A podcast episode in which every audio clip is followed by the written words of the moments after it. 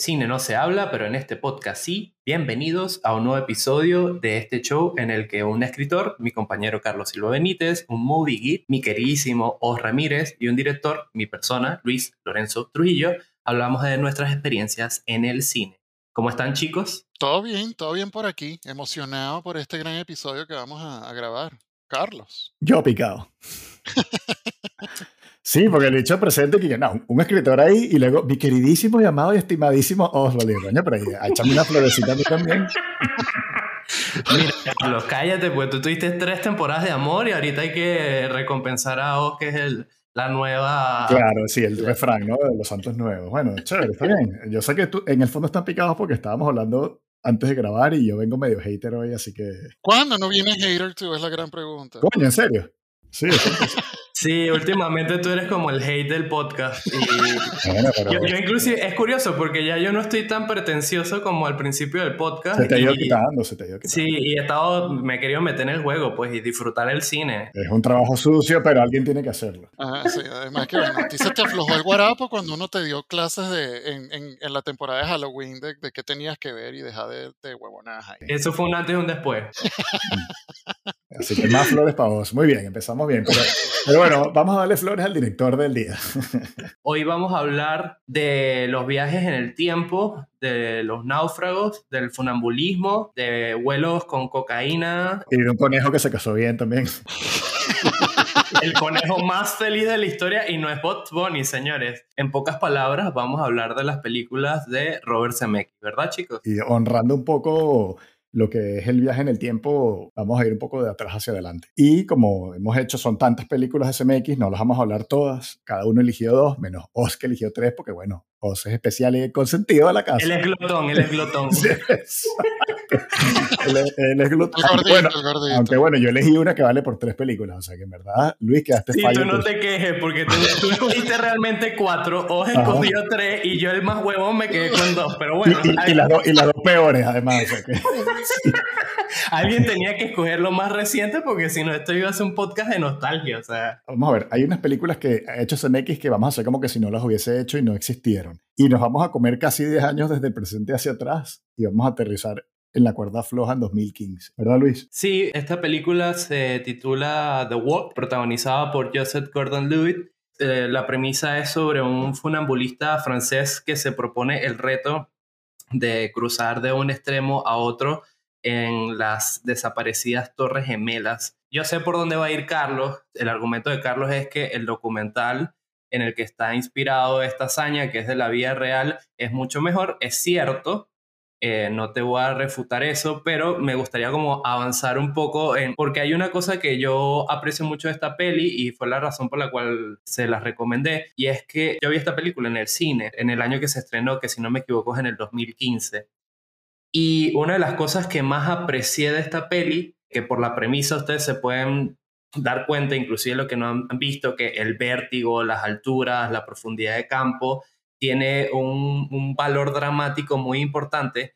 Y es que desde las pocas películas de ficción en donde el uso del 3D no solo está justificado, sino que me parece uno de los más inteligentes y interesantes que he visto en, en una película reciente. Entonces esta fue la, la, razón principal por la cual se le recomendé. La recuerdo gratamente por esto, porque me parecía como una película espectacular. Bueno, os comenta tú, porque lo que yo iba a decir ya Luis me lo censuró.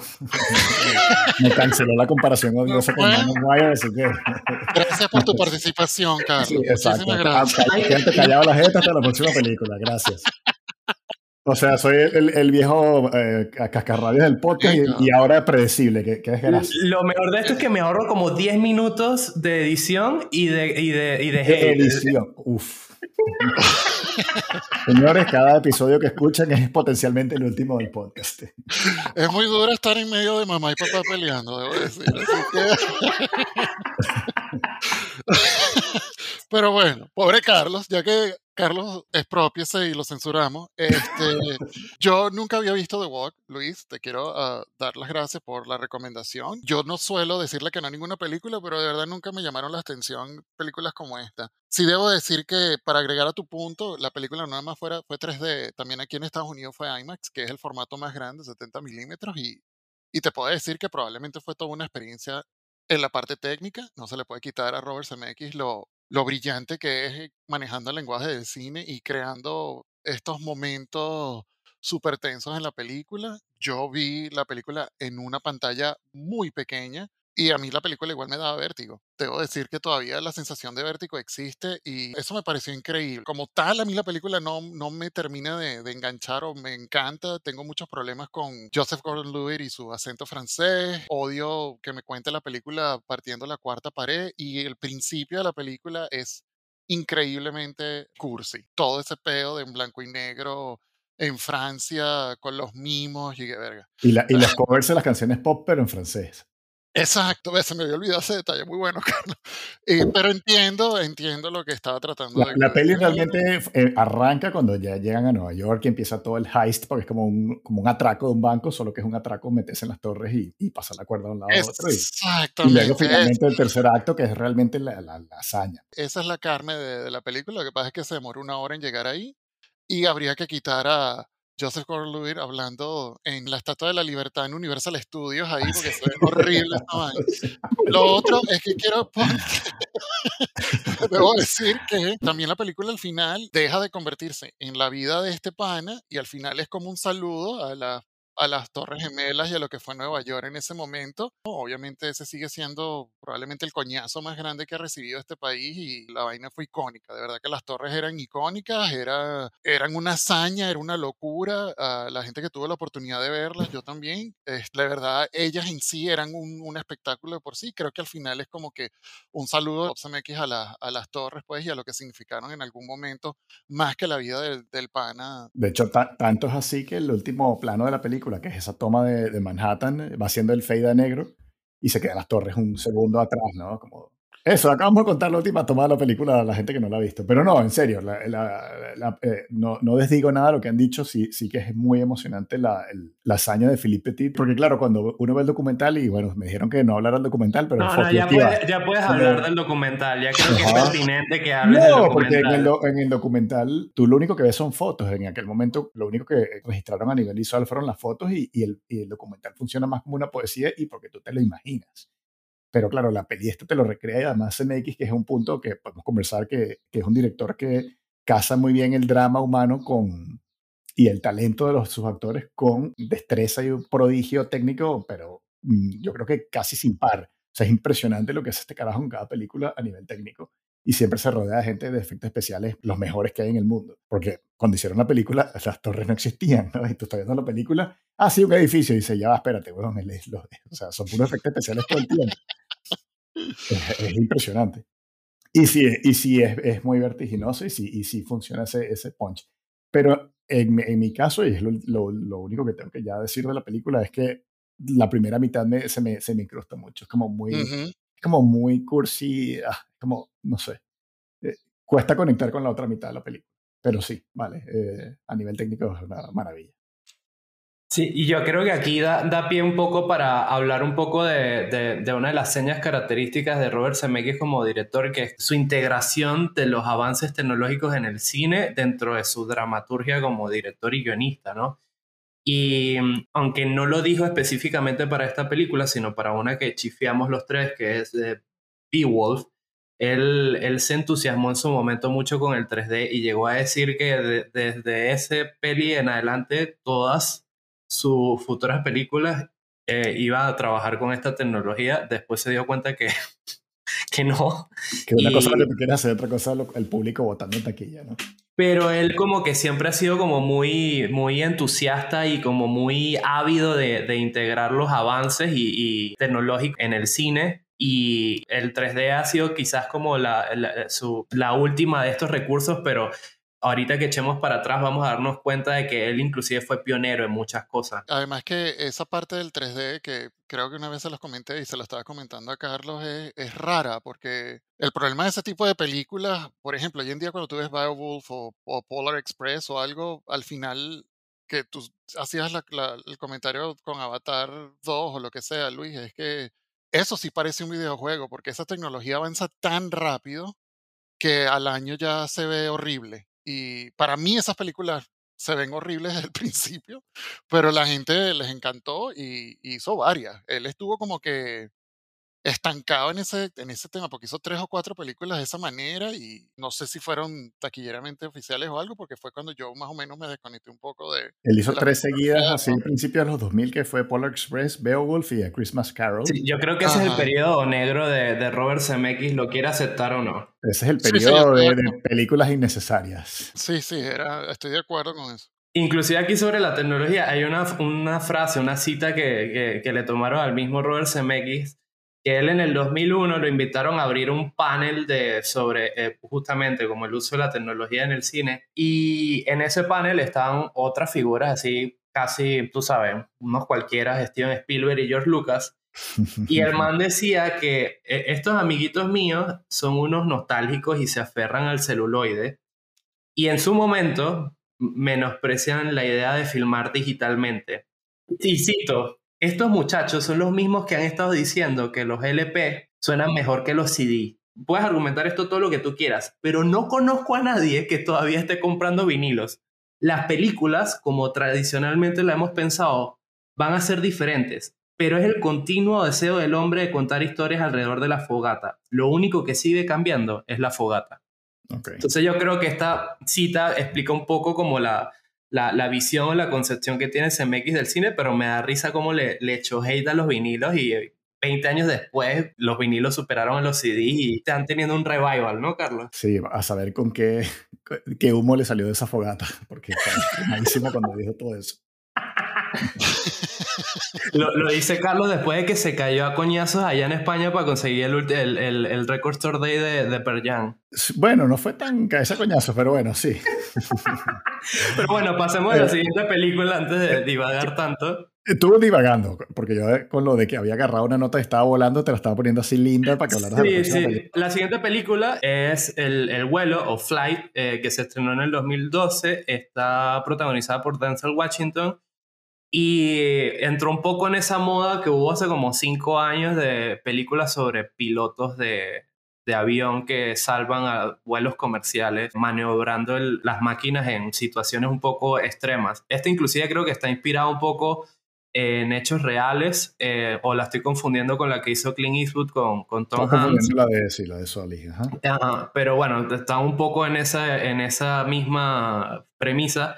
Y a mí lo que más me interesa de esta película es el plano en el que Denzel Washington se echa un pase de coca. Ese, ese plano es genial, ya, punto. ok.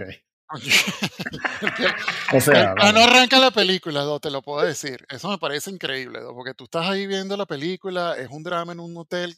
Ah, bueno, es un drama en un hotel, es una pareja que acaba de tener sexo, no sé, lo que sea. Hay una jeva empelotada por ahí caminándole a Denzel en la cara y arranca con esa línea de coca que tú dices, ok, este carajo obviamente te va a echar un cuento descoñetadísimo. Eso fue lo que yo. Eso también me pasó lo mismo que The Walk. No que, que exacto, no lo habías visto, ¿verdad? La acabas de ver. No la había visto, la acabo de ver. Uh, debo decir que me agradó muchísimo. Debo decir rapidito, porque tampoco tengo mucho que aclarar aquí, pero Marico Denzel es un, es un sí. palo en esa película. Uh -huh. Es increíble que arrecho actúa ese carajo en esa película. Y, y la historia es súper de pinga, pero es uno de esos dramas que necesariamente creo que después de la secuencia del, del, del, avión y de todo el pedo de cómo se estrella, creo que no hay nada que identifica que la película es de Rob Zemeckis. O sea, esa película la pudo haber hecho cualquier otro director. Sí, normal. pues se convierte como en un drama judicial, ¿no? Y ya está un poco más aburrido, pero la es parte de... espectacular, sí. sí. Exacto, no tiene nada así como que para identificarle que coño, mira. Coño, o sea, mm, te lo compro a la mitad, porque es verdad que, y, y, y, es lo que dijimos hace un ratito de que de toda la parte técnica y, y lo, lo, crack que es él con los efectos y con la cámara y tal, pero hay otro punto que yo también defendería mucho de CMX, que es que el tipo nunca pierde foco de los personajes o de los humanos que están en sus películas,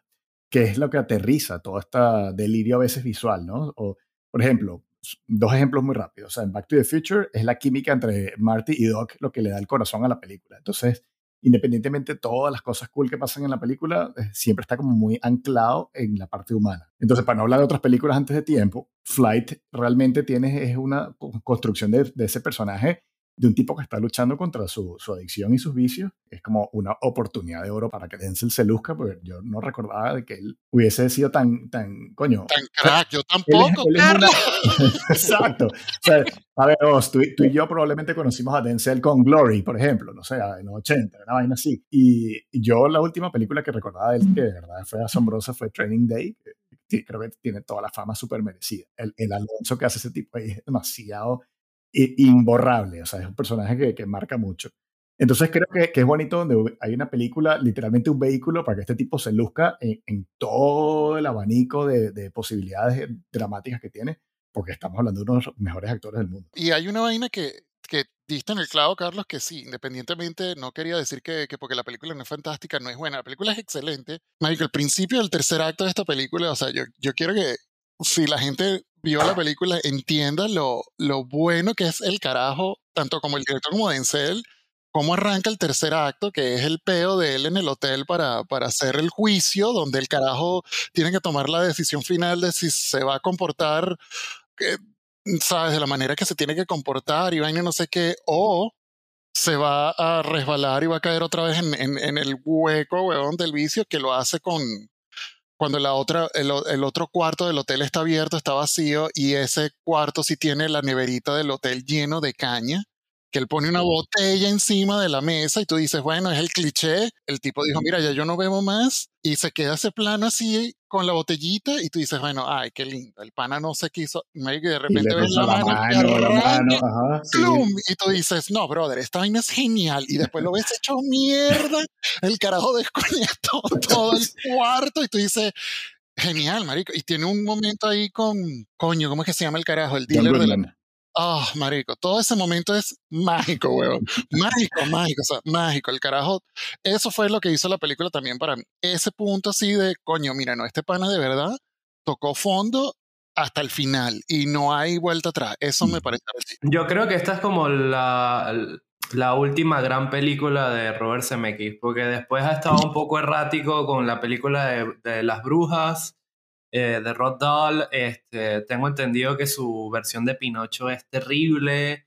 Y Esa es la que no existe, eso, eso, no existe. Después hizo una película con que está, tiene sus momentos, pero que es la de Aliados con Brad Pitt y Marion Cotillard.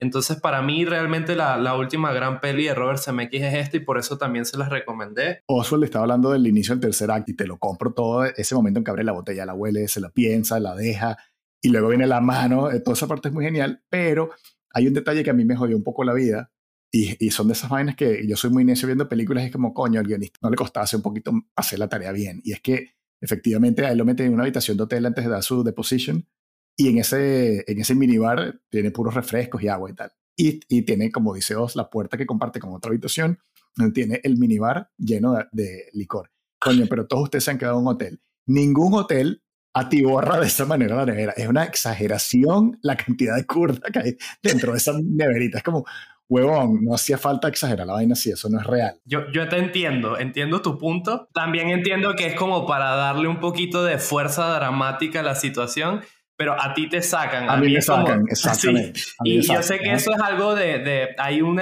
tipo de espectador que es así, que el detalle muy tal vez, no, no, quiero decir banal, pero un detalle tan pequeño te puede de, de, decir y que no, esta película es X, no, no la descartas, ¿no? Eh, me distrae, sí, digamos sí, que sí, me distrae. Ojo, no, pero, me, no, no, no, me arruina la película, ni mucho menos. A mi Flight me parece brutal y la recomiendo muchísimo. Pero solo que ese detalle se lo podemos ahorrar, poder la nevera a la mitad y el tipo hubiese cogido la misma pega igualita así, hubiese estado conectado. Además que usualmente la, las botellitas de los hoteles son pequeñitas, o sea, te tienes que tomar como 100 para pa, pa tomarte una botella, ¿no? No, no a, veces tienen, a, veces tienen la, a veces tienen esas botellas de tamaño mediano que aparecen sí. ahí, pero Ajá. obviamente lo que Carlos dice es que sí, marico, el carajo encontró una licorería completa. O sea, oh, no tenía coño que ser ni un Milky Way, ¿sabes? O sea, pura caña, ¿sabes? pero, X, este, sí, es, sí, exacto. Eh, entiendo el, el, comentario, pero bueno, sí, es, es un efecto dramático para enseñarte que, mira, el tipo de verdad se volvió mierda, porque claro, tú como audiencia lo que entiendes es que no hay vuelta atrás en el sentido de que, marico, este pana no lo van a, no lo vas a reconstruir en una hora, huevón, y de repente el pana, ¿qué, ¿qué, les parece líneas de cocaína? Y tú dices, no, no, esta vaina escaló a otro nivel, más arriba todavía, estos son panas que tienen toda la película y que no, hay que hacer justicia, hay que ayudarte, un coño de madre. Cuando las cartas están en la mesa y que, brother, sí, y, y me acuerdo hasta la mirada que se dan de que quién, quién le va a pagar a John Goodman por la cocaína, tú o yo. Pero que no, no, págale tú, marico, porque es paja, es pura paja. O sea, la vaina era para salir del peo y seguía siendo real en la aerolínea y me sabía mierda, este carajo hay que ponerlo pepito porque este pana tiene que salir a mentirle a una caraja en la cara, punto. Eso, eso creo que me pareció fantástico, bueno, me pareció increíble. y el final, realmente hemos pasado muy, o sea, hemos pasado el arco de la película muy por encima, el, todo el reparto está de lujo, lo que pasa es que Denzel es un tren y se lleva a todo el mundo por delante. Sí, sí, sí, sí, de pana que el carajo pero, pero en ese momento, cuando él tiene su, su momento de reflexión, yo lo siento ganado, o sea, que la película tiene como un final feliz, agridulce, pero lo siento que está súper justificado y súper bien atado a, a todo lo que vimos anteriormente. O sea, cuando él toma esa decisión de lo que él dice en ese juicio, suena todo a verdad, pues como que es lo lógico que hubiese hecho ese personaje en ese momento. O sea, que es muy fino, muy fino.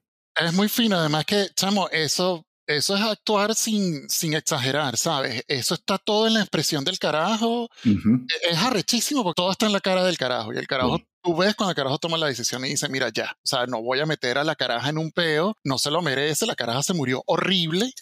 No, exacto. Eso, eso. Mira, hablando de actuaciones buenas, ¿qué me dices de la Michelle Pfeiffer en What Lies Beneath? Uf, marico, yo amo esa peli por ella. ¿Cómo no voy a hablar de eso? What Lies Beneath es para mí la película donde yo rompí relaciones con Bob Zemeckis en el sentido de que después de esa película además nunca vi, eh, nos divorciamos porque empezó con su pedo de animación y dije, no te puedo seguir hasta aquí. What Lies Beneath es una película que no es perfecta en ningún momento, es una película bastante básica y es un ejercicio de Bob Zemeckis jugando a ser Hitchcock. Y creo, creo que disfruto muchísimo como, primero, las actuaciones de los dos. Creo que la química entre Michelle Pfeiffer y Harrison Ford es arrechísima. Es muy difícil ver a Harrison Ford en un, como villano y, no disfrutarlo. Esa vaina es clave. Y nada, obviamente, mira, la película tiene tantas imperfecciones, pero técnicamente a mí me encanta tanto que usualmente la psicología de cuando tú haces unos planos súper trabajados y súper mojoneados, es que la película, es que no te saquen de la película. Y esta es la única película que yo digo, no importa no importa, haz lo que te dé la gana porque... El estilismo es parte de la, del trip, ¿no? Exacto, y, y fue lo que yo disfruté, ¿sabes? Por ejemplo, hay una escena muy sencilla que se están entrando coñazos en la casa de Michelle Pfeiffer y Harrison. La del suelo. Y el carajo mete la cámara en el suelo. Y todo el mundo en el cine dice que bola que metió la cámara en el suelo y que eso no debería de pasar, ¿ok? Eso está mal hecho pero disfruta porque está arrechísimo en el sentido técnico, ¿sabes? Y cállate. Eh, pero, pero es eso, obviamente. Y, no, pero sabes qué, perdón, o sea, a mí me jode esta vaina porque si lo hace David Fincher, todo el mundo, oh, rechísimo. Y, pero si lo hace Zemeckis, no. en parte también es eso. eso. Eso es lo mismo que puede pasar con Panic Room, por ejemplo. Exacto, que también tiene un lo... innecesarias en teoría, pero que son la diversión de la peli. Pero que son la diversión de la peli. En eso totalmente les Y la escena de la bañera, chamo, Uf, Por favor, yo eh, ahí sí quiero entrar yo porque a mí esta película me pareció me. Pero cuando la escena de la bañera sí me pareció una de las cosas más grandiosas de... Porque ahí, ahí sí vi como que Ah, aquí entró realmente, se le metió Hitchcock en el cuerpo a CMX. Bueno, se le metió desde el principio, pero bueno. Sí, es que al principio sentía que era un homenaje y otra cosa es cuando realmente te... Ok, eso, eso, eso, te lo compro, claro. Cuando, cuando realmente el espíritu te posee y, y, haces algo en... Y yo siento que la película, que a, todas estas no hemos hablado un poco de la premisa, pero es muy sencilla, que el personaje Michelle Pfeiffer empieza a sufrir como este síndrome del nido vacío porque su hija eh, va a la universidad y él está casado con el personaje de Harrison Ford, que es como un genético muy renombrado allá en Estados Unidos. Y empieza a ver un fantasma en, en, en la casa. Bueno, primero empieza a ver un pleito de los vecinos, cual Jimmy Stewart, en donde se empieza ya a, a sospechar y, y, todo parece apuntar de que el vecino mató a la esposa y, la, y ocultó el cadáver. Y, y, el personaje de Michelle Pfeiffer se empieza como a obsesionar tratando de averiguar qué pasó con esta mujer y después empieza a ver este fantasma y y todo esto lleva a lo, a lo que hace mm, mención el título de What Life Beneath, ¿no? Pero en la escena de la ducha a mí me, me, pareció impresionante porque realmente es de, de un suspenso y de un una ingenio cinematográfico increíble. Y la, la situación es absurda. Al principio de la película hacen mención de un estudio de un analgésico en ratones, que es después el que utiliza el personaje de Harrison Ford para Sí, doparla a ella. dopar al, al personaje de Michelle Pfeiffer y meterla en la ducha que se está llenando para de alguna manera enmascarar su crimen. Disculpen por el spoiler, pero esta película es del 2000, si no la han visto, el problema es de ustedes, no de nosotros. Mm, Y el agua se empieza a llenar en, en- en la, en la bañera. Y obviamente lo único que puede mover el, el personaje de Michelle Pfeiffer es el, el dedo gordo del pie. Y con Sí. ese dedo gordo del pie neutraliza a Harrison Ford No, pero- no, le estás, no le estás haciendo justicia a la película, perdona que te lo diga. Con Bueno. el dedo gordo del pie, neutraliza a Harrison Ford y empieza a moverlo para destapar el tapón de la bañera para que la mujer no se ahogue. En, en el cine no se habla, pero en este podcast sí se habla paja, ¿no? O sea, Es una manera muy vulgar de describir la vaina, pero a ver, eh, la película, yo la, la- la vi en el cine y en su momento no sé por qué me decepcionó. Y la volví a ver ahora, y así como Oz le dio las gracias a Luis por, por Flight, yo le doy las gracias a Oz por What Lies Beneath, que tenía eso, 20 años que no lo veía. Y me, me encantó, pero me pareció una maravilla de película. Me pareció, o sea, eso, como, como muy elegante la forma en la que está contada, y es una peli que se toma su tiempo que tal vez no tiene ese factor rewatchable o de, de ver varias veces que tienen otras pelis de SMX, de- porque est- esta es más como la peli en sí. Otras pelis de SMX tienen muchas escenas cool que provoca verlas una tras de la otra. Pero What Lies Beneath es toda la película y obviamente el, el- el final, que es tan, ese que estamos hablando en la bañera. ¿no? Y entonces hay un dato muy loco de esta peli que me vuela la cabeza porque eso solo se puede hacer en Hollywood. Esta película la grabó Robert Zemeckis en la pausa del náufrago porque tenían que esperar que Tom Hanks perdiera peso, adelgazara para hacer la parte donde estaba atrapado en la isla y para no perder al crew de producción que tenía en ese interín dijeron, ah, ¿por qué no grabamos una película donde homenajeamos a Hitchcock? Ujú. y grabó esta vaina, que a todas estas es una película larga. O sea, a nivel de producción yo creo que fue lo mismo para ellos, pero es una película que dura más de dos horas. Sí. Y después cuando terminaron, reiniciaron el rodaje de Castaway. O sea, ese dato, yo, sé que es una tontería para el, para el- espectador promedio, y que, ah, ok, vale, Luis. Pero para el que sepa algo de producción es y que, qué locura. bueno, pero es que por eso, por eso es que What Lies Beneath, a pesar de toda la parte técnica, que qué bolas, es sencilla. Es la casa, eh, básicamente es la locación principal, o sea, todo está, o sea, si lo, si lo ves de manera de producción, esa mierda tiene cuatro locaciones, siete actores, y después Robert Zemeckis ladillado en las noches y que mete la cámara debajo, de aquí, sácala por aquí, súbela por aquí. Eso es todo lo que pasó y no sé, X, pero estoy 100% de acuerdo con Carlos. Yo vi la película, me fascinó, entiendo entiendo muy bien las debilidades de la película, entiendo muy bien lo que trata de hacer. Y para tu, para corregirte un poco, Luis, eso pasa en Hollywood cuando eres Robert Zemeckis. Eso no pasa en Hollywood si eres un huevón tratando de hacer dos Sí, películas al mismo claro. tiempo. Lo que pasa es que quién le va a decir no a Robert Zemeckis en esa vaina. O sea, además Y que... sobre todo en esa época, Exacto. debe ser oro en taquilla. Este, Exacto. Y Pero creo por que favor, por favor, no podemos seguir hablando de la película sin hablar de la actuación de Michelle Pfeiffer. Por Dios. es buenísima. qué nivel, qué- pero es que qué nivel, o sea, es lo, lo que hace con tan poco realmente, porque además casi todo el tiempo ella sola en la casa y todas las Sí. reacciones que tiene son, pero es que te lo vende demasiado. Yo estaba viendo la película de cada, dos, cada cinco minutos y decía, qué bien actúa esta tía, qué bien actúa. No, impresionante. Sí, a Impresionante. Dígame la parte cuando la posee la fantasma, cómo cambia, que pasa de ser casi que la típica rubia en peligros de Hitchcock a tú dices, marico, ¿sabes? Tengo, tengo miedo, tengo miedo de esta tía, huevón". Ah, sí, o sea, venía a ser Catwoman además, hace poco relativamente.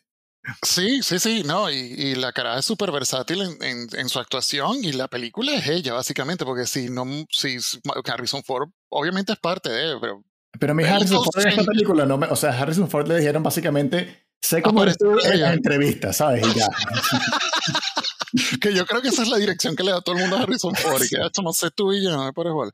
Pero sí, a mí me encanta esa peli, lo primero que recuerdo de Robert Zemeckis, es- esta está en, en una de mis cinco, ah, y es eso, sé que es un ejercicio como director, sé que es bastante, a ver, para mucha gente, pero la amo, de verdad me encanta la peli. Te voy a puentear esta con la siguiente de esta manera. En What Lies Beneath, mi toma favorita no es la del piso que tú dijiste, sino cuando ella está huyendo en el carro, que abre la puerta y la cámara se queda, se queda en, el, en el espejo retrovisor de la puerta y cuando la puerta se abre y se cierra, te muestra todo lo que hay detrás. Y tú, y tú dices, coño, es que se me y, y ¿cómo sabe, cómo sabe filmar un espejo, ¿no? En el cine. Sí, sí, sí, el tipo, el tipo se las ingenia muy arrecho. El peo con los espejos que tiene CMX hay que nombrarlo porque pasa en varias películas, es, es brutal. Es, o sea, los storyboards de ese carajo tienen que ser increíbles, sorry, tienen que ser una vaina arrechísima, nada más de entender la visión del carajo y todo el crew decir y que de bolas que sí, tú lo ves y no lo ves y hacen la vaina, ¿sabes? Y yo creo que esta mención a los espejos da pie a que pasemos a la siguiente película que tiene quizás uno de los planos más icónicos de Robert Zemeckis, ¿verdad? Sí. Sí, que es Contact, que sí, también otra película técnicamente maravillosa de este carajo. Es una película también que, que en su momento cuando salió, si mal no recuerdo, fue en 96. Recuerdo perfectamente verla en el cine, disfrutarla muchísimo. Recuerdo también que mucha gente tenía como que ideas encontradas o no. Lo otro es que esta película fue escrita o, o parcialmente escrita por Carl Sagan, el, el, el astrónomo súper famoso gringo que, que, presentó la vaina y tenía como 15 años tratando de hacerla. Eso también me llamó muchísimo la atención. Y para mí también un poco lo que pasa con Michelle Pfeiffer, esta película es Jodie Foster 100%. Sé que sin dar spoiler ni nada, pero la película tiene momentos muy arrechos, muy claves. Obviamente el tercer acto de la película para mí es increíble. Todo el peo que ocurre, que también termina siendo un poco como de Flyer, un peo de, de cortes y, y, investigaciones y tal, pero, pero lo, que, lo que pasa y cómo lo, lo, lo, lo, lleva este carajo a la la película es genial para mí. Y, y es el tercer acto que, que, dividió al público, pues, porque hubo gente que, Totalmente. Pues, que la película se le cayó por completo al suelo al final, porque la primera parte yo creo que todo el mundo está más o menos a, a, a bordo, ¿no? Es muy emocionante ver toda la, la evolución de, de Ellie Arroway, ¿sabes? Cómo va cogiendo la primera señal y la van decodificando. Es, es una peli súper interesante en ese sentido. Pero claro, la película llega finalmente al, a la encrucijada ¿no? entre la ciencia y la, y la fe y ahí es como, bueno, o compras o tiras la película a la, a la basura.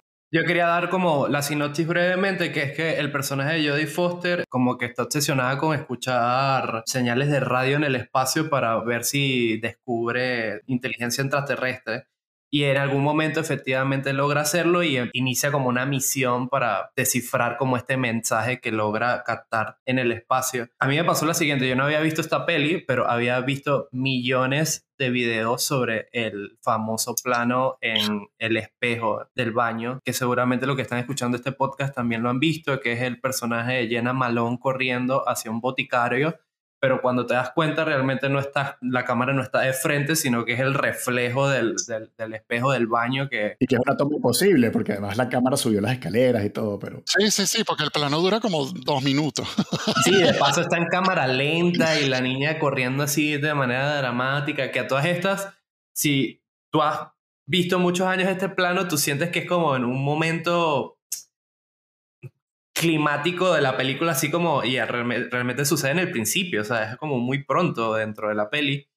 Este, y, y lo otro que sentí viendo esta peli, que repito, no había visto hasta este visionado, es que me parece que Interstellar le debe mucho a esta película. O sea, hay, hay inclusive cosas que están que hay como guiños, ¿no? Hay un momento donde le explican a, al personaje de Jodie Foster, que por cierto está hermosísima en, en, en, este, en este papel de la película, y como dice Carlos, ella sostiene con su actuación toda la, la historia. Sobrada, además. Y es que un científico le explica los riesgos del, del, viaje que va a hacer, y es que van a ser cuatro años en tiempo biológico para ella, van a ser 50 años entre la Tierra, ¿no? Y no va a poder ver a sus seres queridos obviamente Christopher Nolan agarró esta como una de las principales premisas de, Interstellar. También se da la casualidad de que Matthew McConaughey está en este papel que lo detesto con todas mis fuerzas en esta película porque él no se le puede quitar su look de surfer boy, pero el man aquí es un, teólogo que refuta de lo daño de la tecnología en la especie humana y de por qué Dios sí existe y la importancia de la fe. O sea, me, me parece inmamable en toda la película, pero bueno, entiendo un poco el por qué lo utilizó. El mismo Robert Zemeckis decía, eh, al final utilizó este trope, este, este recurso dramático muy clásico de dos personas que se atraen físicamente, pero ideológicamente tienen posturas totalmente diferentes. Y es en el caso de, de Jodie Foster y Matthew McConaughey. Jodie Foster no cree en Dios después de la muerte de su padre y está obsesionada con buscar señales de, de vida en el espacio. Y Matthew McConaughey sí cree en Dios y entonces... A mí la película me, me, parece impresionante a nivel técnico, o sea, inclusive casi 30 años después, 20 y pico de años después, se siente todavía vigente, o sea, sobre todo el, el, viaje a, este lugar donde va Jodie Foster. Lo único es que yo siento que el final entiendo por qué puede resultar errático. Yo, hubiera, yo me hubiera ahorrado todo el, sueño de opio. No, no me jodas. Lo que pasa es que en la, época, la gente era como, o sea, la crítica, no, no había redes, eh, Luis, pero era más o menos, esto es lo que se comentaba así en la calle, era como, coño, tres horas esperando los aliens y al final no salen. Y la gente es como que tú viste otra película distinta a la que vi yo o no entendiste nada de lo que estaba diciendo la película al principio. No, sí, al final la película es una, es una película de, de una relación de padre y, hija, ¿no? Al final es parte de eso. Y coño, y el sueño, a mí lo que me gusta del sueño, Luis, es que la película nunca te lo explica. O sea, tú te vas del cine y tú haces tu propia vaina, ¿no? O sea, de verdad la Jeva pasó a ver, si pasó porque, porque grabó no sé cuántas horas de estática, ¿te acuerdas? ese, es Carlos y ese es vos diciendo de bolas que pasó, pero bueno, sí, marico, los carajos y que bueno, grabó 18 horas, pero aquí no hay un coño, ¿sabes? Y, eso es como que lo, que la gente se llevaba del cine y esa era la conversación que yo quería tener, coño, ¿qué te pareció? Pero lo que dice Carlos era lo que mataba la conversación, que ay, nunca llegaron, porque no sé, la gente, estaba esperando el día de la independencia que había salido tres años o dos años atrás. Entonces era como que, nadie quiere a Will Smith, ¿sabes? Y que Welcome to Earth. Pero ¿sabes, ¿sabes por qué refuto de que un poco la peli, bueno, la, la idea temática la, que yo entiendo de esta peli es que inclusive en la ciencia tú necesitas la fe para, para Eso, probar. Es que, sí, sí, sí. Un poco la, la, parábola de Platón, ¿no? De que, todos están... sí. Todos están en la caverna y alguien por fin se atreve a mirar afuera y descubre que está el mundo, ¿no? No puedes definir solo la, la, existencia solo con pruebas empíricas. O sea, hay muchas cosas que no, Ah, hay una parte muy buena en la película cuando, cuando Matthew McConaughey, con todo el que lo odies, le dice a, a Jodie Foster, este, ¿tú querías a tu papá? Sí, claro, más que nadie. Bueno, demuéstramelo. ¿Sabes? Es como, bueno, enséñame pruebas, pues, de ese amor. Es muy arrecho, muy arrecho, porque además en Estados Unidos está, el, está tan polarizado la gente pro ciencia y la gente pro religión, que yo creo que esta película hace como una especie de public service announcement de, coño, podemos encontrar un punto intermedio y no matarnos a todos, ¿no? Y respetarnos un poquito lo, lo, que cada uno, lo que cada uno cree y lo que piensa y lo hace de una forma a mí bastante, o sea, no cursi, lo hace bastante convincente. Y es chévere que la peli no tenga, termino con esto, no, no tiene todas las respuestas ahí, sino que simplemente te dice, bueno, piensa cómo ella empezó la película tan empecinada en su ciencia y cómo queda tan, tan cambiada después de su experiencia que técnicamente no tiene sentido. El arco dramático es increíble, pero yo pensaba un poco a, nivel de, eh, justamente con esta cuestión de, de fe versus ciencia, aunque es impresionante todo, repito, a mí me gustó cómo lo grabaron y está bien justificado dentro de la historia, pero pensaba, después de ver la peli, que si hubieran omitido esa parte, esos 45 segundos, 15 segundos que en teoría ella desapareció en tiempo tierra, pero eh, en, donde fueran 18 horas, si hubieran escatimado esa parte, creo que le hubiera dado mucho más valor a, a después a la parte del juicio donde ella dice, bueno, eh, tienen razón, como científica no tengo pruebas para demostrarles de que yo fui y tuve contactos con, con otras especies. Y aquí es donde le pido que tengan fe. Por eso me, me, dentro de mi, mi, mi, pensamiento y que hubiera sido increíble tal vez inclusive no ver eso, porque le da fuerza esa, a esa idea temática de la peli y también genera como ese misterio que al final es lo que quiere generar la película, ¿no? ¿Existe o no existe? ¿La fe o la ciencia y todo lo demás? Pero dicho eso, son mariqueras de quisquillosos de, de, cine. A mí la película me gustó, me pareció increíble, me parece que todavía se mantiene vigente, que la actuación de Jodie Foster es impresionante. Detesto a Manu McConaughey en esta película y me parece que, no, no, no, repito, no había visto Contact y me, me, me quedó claro como la, la, la inspiración que, que, le ofreció a Interstellar. Una cosa antes de que saltemos de película, hemos hablado de un set piece, ¿no? Como un momento cumbre en cada película, ¿no? De las que hemos ido conversando hoy. Para ti, Luis, que lo acabas de ver, ¿cuál sería la de Contact? El momentazo, así de cine, así séptimo arte de espectáculo. Objetivamente diría el plano en el del espejo, pero como ya está muy trillado, diría que todo lo que tiene que ver con la cápsula me parece que es increíble, porque está leyendo. ¿La primera o la segunda? La primera es muy buena por la, la, forma en que justifican cómo van sembrando, pero la segunda me gusta por, porque al final es como actuación de ella, ¿sabes? De Jodie Foster. Inclusive estaba leyendo un poco que el, el director le decía, bueno, vamos a grabar cuatro veces y en, en, cada una de las veces yo necesito que tú tengas una emoción eh, diferente, en una eh, terror, otra es risa, qué sé yo. Y al final en postproducción juntaron esas cuatro expresiones como para crear justamente lo, todo lo que implicaba el viaje y me parecía increíble. O sea, yo cuando empezó la vaina yo estaba muy metido en ese viaje. Clases de cine con Robert Zemeckis. ¿no? Sí.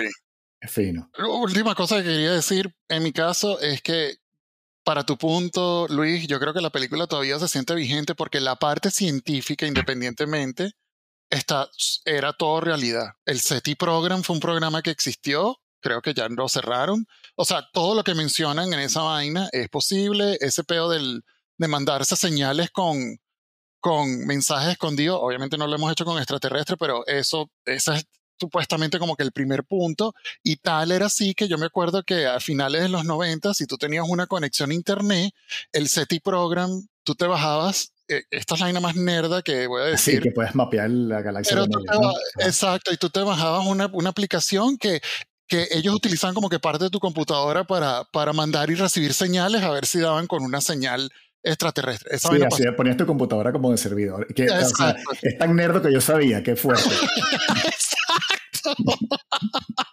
Pero eso, o sea, la, la, la claro, porque Carl Sagan y toda esa gente estuvo involucrada como que en la creación de la historia y, y hasta el, el pedo de financiarte el proyecto y todo, toda esa vaina, de verdad, es literal lo cómo pasaría en la vida real y cómo, cómo los científicos lidiarían con una vaina de esa. Por eso también es que creo que la película, después de 20 años, sigue teniendo la fuerza que Sí, que hay un detalle que a mí me mata, me mata, me mata. Ah, bueno, hay dos cosas que me, me pareció fascinante, que es como la inclusión de, de Bill Clinton en la película. Justo Yo lo que pen- mencionar. Yo pensaba que era, porque está tan bien utilizado que yo pensaba que él estaba haciendo un cameo, pero después leyendo un poco lo- lo- los datitos de, de esta peli, es que en su momento como que consiguieron piedras de Marte en la Antártida y utilizaron esa conferencia de prensa, obviamente hicieron algún trucaje en el montaje y la utilizaron. No, de hecho, ajá, te complemento lo que estás diciendo. Ellos tenían en algún momento pensado repetir los efectos que habían hecho en Forrest Gump de poner a los políticos a hablar como, ¿sabes?, otras vainas. Y tuvieron la suerte que mientras estaban preparando la película, Clinton dio una rueda de prensa y dijeron, huevón, este carajo está diciendo lo que necesitabas para la película, qué fuerte. Y fue como esa súper coincidencia, por eso, por eso lo pusieron a hacer la película. Y lo otro que a mí me da risa es que hay un personaje que es el eh, S.R. Hayden, que es como una especie de multimillonario filántropo que está medio tostado de la cabeza. John Hurt, ¿no? En la peli. Sí, y Robert Zemeckis dice, bueno, este personaje está basado, ¿qué pasaría si Bill Gates pierde un poco la cabeza? Y yo dije, bueno, Robert Zemeckis, se nota que hiciste la película, te adelantaste como 20 años en el tiempo, porque ya Bill Gates está tostado. Ay. Bueno, ahora sí, entonces pasamos a la última película que yo elegí, correcto. Sí, porque nos pasamos olímpicamente de Forrest Gump, que en algunos círculos podría considerarse la película más emblemática de Robert Zemeckis, pero eh, preparando el episodio de hoy, ojo al dijo que le diéramos por culo a esa película. no no entendí jamás el odio que le dio a Gump y, y entonces tengo prohibido vetado la de Forrest Gump. Me da ladilla hablar de Forrest Gump. Sí, da ladilla, estoy de acuerdo con vos. Ah, la vida es una caja de chocolates, Carlos. Y no sabes qué te va a tocar. Nos tocó, la muerte le sienta bien. Yo, yo- yo- Death antes de darle el paseo, voy a leer la sinopsis rápidamente, que es que una mujer, esta sinopsis es muy calla, pero bueno, una mujer descubre que hay un tratamiento para la inmortalidad y lo ve como una oportunidad para dejar atrás a una rival. Y estas mujeres son Meryl Streep y Goldie Hawn. Güey, con esa, esa sinopsis, eh, casi mejor no decir nada. Esa ¿sabes? sinopsis es como de TV Guide, ¿no? Así de una Ah, línea. sí, así de- bueno, es es la sinopsis que está en IMDB, o sea, así que no, no sé.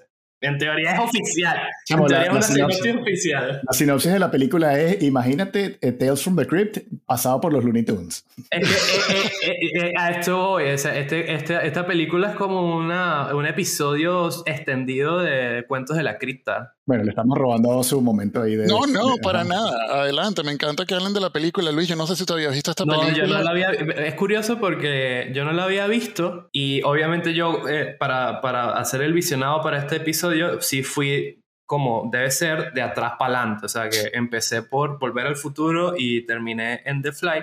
Y al Ujú. principio, Gloria, que es mi pareja, me estaba acompañando. Ella no es muy fanático de Volver al Futuro, pero de repente cuando puse, No, sorry por ti, weón. Gracias, porque yo no quería, no quería echar ese, ese, ese rayo venenoso. Sí. Ese pedo suena tuyo, ¿sabes? Lo peor es que la mujer está ahorita molesta porque en los últimos tres episodios he lanzado anécdotas de que se queda dormida y despierta justamente en un momento específico y estaba molesta en estos días. Bueno, ya cambié la broma, Gloria, si estás escuchando este episodio, pero igual te sigo jodiendo. El punto es que yo terminé de ver la trilogía de Volver al Futuro, vimos eh, Who Framed Roger Rabbit, que tengo que darle el voto a favor, le encanta esta película, Gloria, y después me puse a ver esta película, Dead Pick on Her, y ella me dijo, ah, pero esto sí es un clásico de verdad, y al parecer había visto esta película y le encanta. Okay. Y una de las cosas que nos quedó claro en este visionado, que yo creo que este es el papel que le dio a Meryl Streep los argumentos para que protagonizara The, The Devil Wears Prada. Ah, yo lo que sé, yo creo que ahí todo el mundo, hasta Bruce Willis, Es que el cast es increíble. Marico Goldie Hawn, que es una dura en esta película también. Todo el mundo. No, Marico, la- el- las- el- los créditos al principio aparecen los tres nombres juntos en la pantalla, que ese detalle me encanta. Sí, sí, sí. Literalmente la peli es el, el triángulo que, que forman. Yo, yo sé que lo importante es el triángulo, pero yo tengo que decirles algo que, eh, y esto me generó problemas maritales, o sea, cuando sale y eh, el personaje de Isabella Rossellini, como sale, yo no estaba parpadeando a mí, yo no estaba respirando y fue muy evidente y me dijeron y que Luis, pero parpadea. Y yo y que, pero ¿cómo coño quieres que parpadea si está saliendo esa... Bueno, Pero- y con eso. Pero bueno, un, poco esta anécdota no, no, no es para yo demostrarme lo gamberro que soy un episodio más, sino porque es un poco también el tema de la peli, ¿no? La vanidad. No, y que, y que es arrechísimo porque Robert Zemeckis en sus comedias oscuras, y me voy a tomar la, la libertad aquí de, de- de decir que Roger Rabbit tiene bastante de eso también, de comedia oscura, Chamo le agrega bastantes cosas coloridas, ¿sabes? La vanidad, el peo de Hollywood, la crítica de los actores, toda esa vaina está como que un poco en la temática de la película. No solo esto, sino que el carajo te echa ese cuento de Death Become Her, y esta es una de las primeras películas donde todo el pedo digital explota. Es más, es tan complicada la película que parece una huevonada ahorita que de ahí salieron cosas que aplicaron en Jurassic Park y Sí. todo. Es la, es la primera peli que hace la piel humana en CGI, por ejemplo. obviamente tiene más, tiene 30 años esa peli, creo, o algo así, y todavía se ve impecable, todavía está... Y nada, siempre me encantó, me encantó el humor, me encanta cómo actúan cada uno de los personajes. De, chamo, todo el, todo el- el- la consecuencia de, de- de tomar la, la vaina de la, de la inmortalidad es comiquísimo porque igualito vives pero te estás desmoronando y, y cayéndote a pedazos. Eso me pareció arrechísimo. O sea, el concepto en general me pareció brillante. Es una peli con una atmósfera muy particular, muy suya, que, que eso yo lo celebro, pues que tiene tanta originalidad. Pues Tiene además unos delirios visuales como cuando va Bruce Willis a la morgue a buscar a Meryl Streep y pasan unas monjas como flotando. que Pero ¿por qué? Bueno, porque se ve chévere la película, ya está. Pues, o sea, la peli tiene muchos momentos así que no tienen mayor justificación. Sale Fabio, weón, así el mayordomo de, de Isabella Rossellini y los, y, los, y los Doberman todos entrenaditos. O sea, es una peli como que yo siento que tiene muchos caprichos. Es como caprichosa, ¿no? Eh, y rara. Pero, pero toda esa rareza es la que le da el aire de personalidad y que yo creo que sostiene también el humor negro. Dicho esto, a mí se me vino abajo esta vez. Como- Yo Ay. recordaba como, chamo, casi que la tercera mejor película de CMX y ahora la vi y siento que se me hizo muy repetitiva. O sea, leyendo que después esto lo hizo también cuando él estaba productor de Tales from the Crypt y que la película había comenzado como un guion para la serie, como que sentí que sí, o sea, que, que funcionaba tal vez mejor como historia corta y lo que él hizo fue alargarla, como dice vos, poniéndole más, más carnita de, de subtexto, pues, de lo que es la vanidad de los actores y, y Hollywood.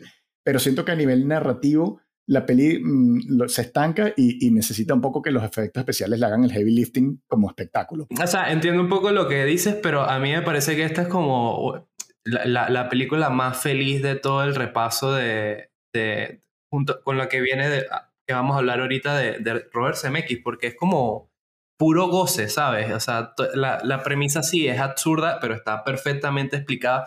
Y hay tantos momentos que, que se te quedan en la cabeza que son de, de, un humor negro, pero, pero contagioso, ¿sabes? Por ejemplo, cuando el personaje de Bruce Willis tira por las escaleras al personaje de Meryl Streep y la, la, tipa se levanta con el cuello roto y mirando hacia atrás, me mata de la risa el momento que tú comentaste. Me mata de la risa porque a Meryl Streep y te encanta verla rodar por las escaleras, ¿no? Sí, sí, sí. O sea, ahí se cumplieron mis un sueño oculto que tengo. No, pero dale, dale, reconoce que Meryl Streep se la come demasiado en esta película. No, en este papel está, está increíble el momento que tú comentaste, que sí, el, yo vi lo de las monjas y yo, que, que pero ¿Qué, qué, verga? O sea, que tienen que ver esto con esto. pero los, gritos, de Bruce Willis, o sea, que es una categoría aparte. O sea, sí, exacto. Es John McClane, ¿ok? Die Hard. O sea, es que, y aquí es otro, aprovechando que ahorita Bruce Willis está en un momento difícil en su vida, es un, un reconocimiento a este tipo, porque no solo es un héroe de acción icónico en, en, el cine estadounidense, pero es que también puede ser de hombre pusilánime de increíble. Y, y, él no estaba pensado originalmente para el papel, más o menos cayó de... Bueno, eso es una vaina, sorry que te interrumpa, eso es una vaina interesantísima de las películas de Robert Zemeckis. Si tú ves toda la historia, no sé las más recientes, pero desde el principio, desde Back to the Future como hasta, no sé, hasta puede ser ah, ni siquiera hasta Contact todas las películas de Robert Zemeckis, ninguno de los actores que están en las películas fueron la primera o la segunda o la tercera opción. Lee todas las historias y es una vaina muy... Los, Robert Zemeckis debe tener uno de los castings más aterradores o, o mala suerte, yo no sé qué coño es, pero marico, el pana pasa por todo Hollywood antes de llegar a los actores y cuando hacen la película tú dices, es que quién más iba a hacer esta vaina, qué locura esta vaina, ¿sabes? Este, Bruce Willis, creo que ese personaje en Death Become Her se lo pasaron como a cinco personas que dijeron no o no podían o no quisieron. Uh, no, no, sé si Meryl Streep y, y, y y Goldie Hawn eran, eran, iban a ser desde el principio, no, pero todas las películas, Robert Zemeckis siempre ha tenido como que un, un peo con el casting, o el casting no se le da desde el principio, o el casting cambia, o, o el casting eh, no era lo que con, contratas a Eric Stoltz y después es un desastre y tienes que votar el Fisher otra vez. Exacto, exacto. Eh, eh, es hay mucha coincidencia y una vaina sobre Death Become Her es que, y es parte de lo que dice Carlos, hasta la fotografía de esa película es absurda. Por ejemplo, la mansión, la manera en que está iluminada, esa vaina no tiene sentido. Detalles como los ojos de Goldie Hawn una vez que se toma la vaina y básicamente regresa de la muerte, marico, son verde fosforescente. Sí, sí, sí, no tiene ningún sentido tampoco la vaina. Y Meryl Streep cambia, pero no cambia de esa manera tampoco. Meryl Streep creo que lo que, lo que se quita son las arrugas, que es muy arrecho para la época. Yo sé que hoy en día... La, escena del brasier. toda, esa vaina, toda esa vaina es increíble, pero lo otro es que para mí, Robert Zemeckis siempre ha sido un director para mí que él siempre ha jugado mucho, él tiene unas películas que si no fuera por el cast o por el presupuesto, fueran películas de culto. Y para mí, esta película de Robert Zemeckis es, perfectamente una película de culto. es una B-movie absoluta. Y, es una B-movie absoluta que la puedes pasar en cualquier teatro a, las 12 de la noche, marico, y tiene una audiencia particular como tu Jeva, Luis, que por cierto ganó muchos, muchos puntos, no la conozco, pero después de decirlo de Back to the Future, obviamente se... Recuperó todo, su credibilidad quedó igual en el punto de partida. Pero yo, yo, yo, estoy de acuerdo con vos. Yo siento que si tú vas a ver esta película pensando como en un blockbuster, encandilado un poco por las figuras que estás en el, en el cast, que es eh, Mary Street y toda esta gente, puede que te lleves un fiasco. Pero si vas a, a esta película, y por suerte me guío un poco por la persona que la recomendó, que es Oz, y la tomas como una película, una B-movie. Celoso. un poco, un poco. Este, te ayuda un poco a ponerte en el nivel de, de, lectura necesario para la peli. Sí, esta peli es increíble en ese sentido. Tiene unos momentos. Me acordé ahorita porque lo tuve que buscar. Hay una escena en donde el personaje de Meryl Streep se toma la pócima esta de la juventud y rejuvenece un año, porque tampoco es que estaba tan vieja en el momento que se lo tomó. Pero hay una parte muy cómica que es que obviamente utilizan la parte de las tetas caídas y se le levantan frente al espejo, de nuevo el espejo. Pero es un efecto práctico, una, una de las cosas que tanto insistimos en este podcast y estaba leyendo cómo lo hicieron, y es que los manes tenían como una especie de brasier mecánico que le subía las tetas a Meryl Streep. No funcionaba, no funcionaba. Pero no funcionaba, entonces como que una mujer detrás de ella y utilizando un poco el ángulo de cámara terminaba de acomodársela. Una vaina muy sí, la, la, la vestuarista, sí. y esta película tiene esos detalles que sí puede sonar gafo si tú me escuchas ahorita hablando de ellos, pero cuando lo ves en la película y en el universo y en el, en el mito que te crea y todo lo demás, me parecen de, muy gozosos, ¿sabes? Me parecen divertidísimos. Creo que al final es una película que habrá hecho CMX y esto es todo yo he inventado por mí, un cine, un cine speculation aquí hacia lo Tarantino, de que yo creo que el carajo de verdad escribieron el guion, leyó el guion, se lo disfrutó tanto, weón, se le abrieron las puertas con estos actores increíbles, el carajo hizo una película para entretenerse él y la gente que trabajó en esa vaina. Yo no, no he leído, y eso que, que leí bastante y investigué, no he leído de ninguno de los tres actores haber tenido una mala experiencia grabando esa vaina. Y al final, qué jodido, porque esa gente agarró y se llevó un Oscar a efectos especiales y avances tecnológicos que nadie en ese momento vio venir esa vaina, este, que me da mucha risa de que tal historia y tan incoherencia, la vaina tiene un impulso tecnológico arrechísimo. Y me acuerdo que uno de los grandes pedos que fue tal que la única mala experiencia que yo leí es que Meryl Streep dijo que yo más nunca hago una película que requiera efectos especiales tan heavy porque qué ladilla fue trabajar con esa vaina porque eran pantallas azules, eh, hay un making of de cómo le hacen el hueco en el estómago a Goldie Hawn y la gente no entiende lo peótico que era esa vaina en ese momento. O, la cabeza torcida que dijo Luis después de las escaleras, que ella filmaba un poco escenas con una máscara verde que le tapaba toda la cara. Ah, sí. ¿Sabes? Y luego al revés, y luego tenía un traje verde, ¿sabes? Y solo le veía la cara, se mezclaban las, las, dos, las dos partes, pues. Exacto, porque la vaina era CGI, pero la vaina requería un trabajo manual gigante porque obviamente no podías manipular las, las imágenes como las manipulas hoy en día y esta está grabando en celuloide igual, que es más complicado. Pero bueno, eso era lo que quería decir. Luis, espero que hayas disfrutado la experiencia. Para la disfruté y yo quiero dar un último datito para que esto va a dar pie a la próxima película que y, yo creo que esto es una de las señas características de, del cine de Robert Zemeckis que es como su conocimiento de la cultura popular y en esta película en particular, eh, de la muerte le sienta bien, como se, se, conoció en Latinoamérica, hay una escena en donde descubrimos de que realmente los personajes de Meryl Streep y Goldie Hawn no son los únicos que han tomado la pócima de la juventud, sino que hay como una fiesta en la que le invita a esta bruja que interpreta Isabella Rossellini, en donde hay otros personajes como Andy Warhol, Marilyn Monroe, Greta Garbo, Elvis Presley, Jim Morrison y Jane Steen y esto me parece que es una cuestión muy recurrente en el cine de Robert Zemeckis. Lo vamos a ver pronto en un contexto muy particular en Roger Rabbit, pero en Volver al Futuro también hay eh, menciones de ese tipo,